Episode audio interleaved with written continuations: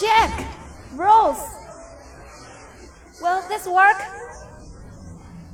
I guess we'll find out. Come on. Wait, wait, wait, wait, wait. Try a couple of practice swings over there.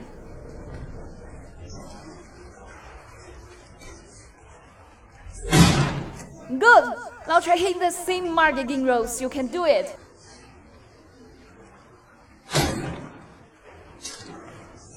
Okay, that's love practice. Come on, Rose. You can do it. Listen, just hit it really hard and really fast.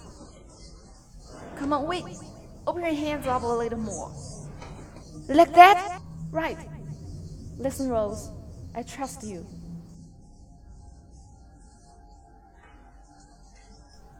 Go!